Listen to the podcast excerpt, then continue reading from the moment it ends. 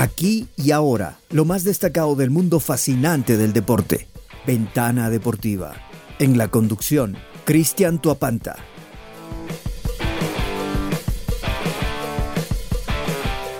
¿Qué tal amigos y amigas de Radio Cotopaxi? Muy buenos días. Hoy en este lunes 7 de junio les agradecemos mucho a nuestras compañeras quienes nos han informado del acontecer noticioso de la provincia de Cotopaxi.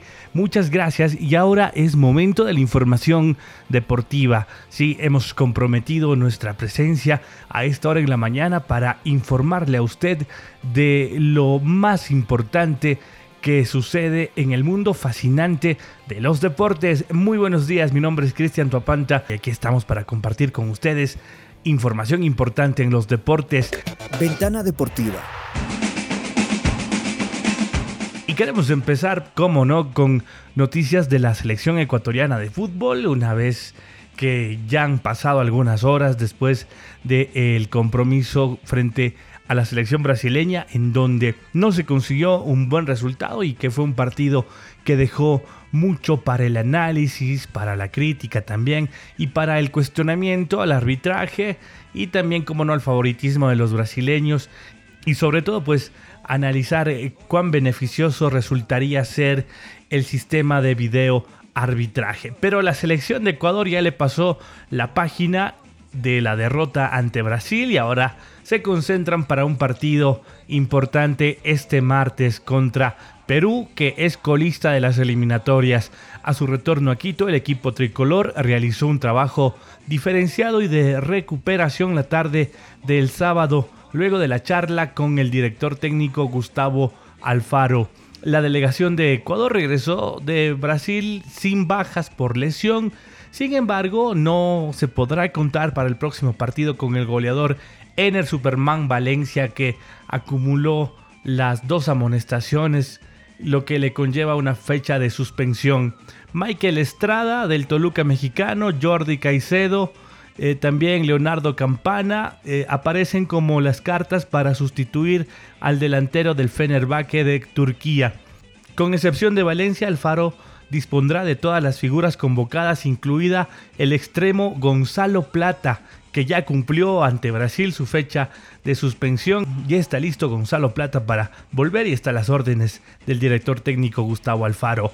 En el medio campo, Moisés Caicedo, que fue reservado en el partido anterior por una lesión en el tobillo, para no arriesgarlo también a la segunda tarjeta amarilla, está totalmente recuperado y a disposición del director técnico. En la mañana del domingo les contamos que se pudo ver un ambiente de alegría, de unidad entre los jugadores, tal parece que todo marcha bien.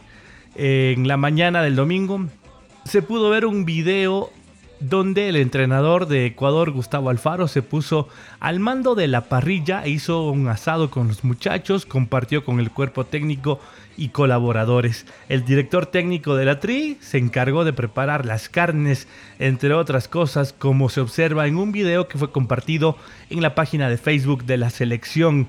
También en la jornada del domingo y a luego de las prácticas se conoció un video en donde el futbolista argentino nacionalizado ecuatoriano Damián El Quito Díaz bailó con sus compañeros de la casa de la selección, el 10 del Barcelona Sporting Club, quien fue convocado para la doble fecha de eliminatoria, se subió a una silla mientras que el resto de sus compañeros lo aplaudían y empezó a bailar. Pues sin duda alguna estas acciones dan a notar que hay un buen ambiente a la interna de nuestra selección. Ecuador ocupa 9 puntos, sigue en zona de clasificación Importante esto para eh, las eliminatorias que la lidera Brasil, que ahora tiene 15 puntos al cabo de 5 partidos jugados. El duelo con Perú se disputará a las 16 horas de mañana martes en el estadio Rodrigo Paz, propiedad de Liga de Quito. Mucha atención, estaremos también al pendiente de lo que suceda con nuestra selección. Ventana Deportiva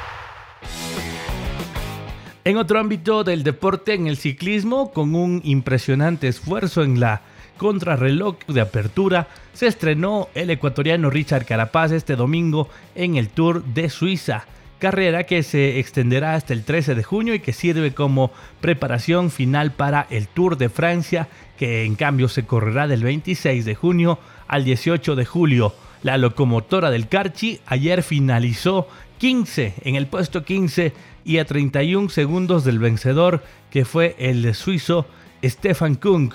De acuerdo con el equipo de Ineos en sus redes sociales, el tricolor que luce el dorsal 1 completó su participación en esta jornada como el séptimo más veloz. Estaremos pendientes, sabemos que Richard Carapaz ha venido ya en alza y lo que verdaderamente le importa eh, a, Richard, más allá de tomar su nivel nuevamente, es hacer un buen papel en el Tour de Francia, que en el 2020 le, fue más que bien, pues ahora, ahora Richard Carapaz seguro tendrá en su mentalidad adjudicarse este Tour, el Tour de Francia, uno de los más importantes a nivel mundial en el ciclismo. Fuerza para Richard Carapaz entonces. Ventana Deportiva. Y en el ámbito local, este fin de semana, entre sábado y domingo, se jugó la primera fecha del campeonato de segunda categoría profesional de Cotopaxi, son nueve equipos los que participan en un debut que estuvo lleno de goles. Los triunfos que más llamaron la atención fueron los conseguidos por el club La Unión y el equipo de la Universidad Técnica de Cotopaxi. Ambos golearon en su partido de apertura. En Pujilí la jornada se abrió con un triunfo contundente a favor de La Unión, quien en esta primera fecha le propinó una goleada. Fueron 11 tantos a cero a un débil equipo de Panamericana que arranca así de manera desastrosa este torneo. Así le fue al equipo de Joselito Cobo y a los muchachos de la Unión en su primer partido. Ya el domingo en el estadio La Cocha a primera hora fue el debut de la UTC, quien de visita se impuso a un equipo novato también, Norteamérica. Fue triunfo por cuatro goles a cero para los universitarios que en esta temporada son dirigidos por el experimentado director técnico Homero Mistral Valencia. Él está al mando de una plantilla joven de futbolistas con hambre de gloria y son candidatos a la clasificación. A segunda hora se midieron las escuadras de la Alianza San Felipe y otro equipo debutante, el Ídolos Fútbol Club. Esto fue en el Estadio Municipal Acocha que a propósito presentó malas condiciones en su gramado a consecuencia seguro de la falta de mantenimiento de sus administradores. Esperamos que se tomen cartas en, el asunto ya que el gramado del Estadio Municipal La Cocha, el césped, es considerado como uno de los mejores escenarios que tiene nuestro país. En fin, en este partido fue triunfo para el Ídolos con el marcador de dos goles a cero frente al Alianza San Felipe. Y la fecha 1 se cerró en el estadio de Liga Cantonal de Saquicilí con la victoria a domicilio dos goles a cero a favor del club Latacunga City sobre el Flamengo. Cabe señalar que en esta fecha el equipo del Atlético Saquicilí no tuvo participación.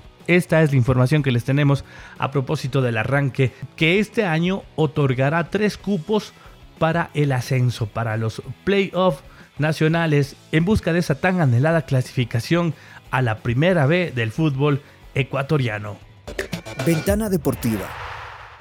Antes de despedirnos, queremos también informar que la prefectura de Cotopaxi, a través de su dirección de, fomento productivo y también desarrollo humano, pues han retomado sus actividades en cuanto se refiere a las escuelas de fútbol, a este proyecto importante que lo maneja la prefectura de Cotopaxi. El balón volvió a rodar amigos después de algunos meses de para a propósito la pandemia y las medidas sanitarias. Pues bien, ahora se aprobó este plan de contingencia. Los niños van seguros a sus entrenamientos.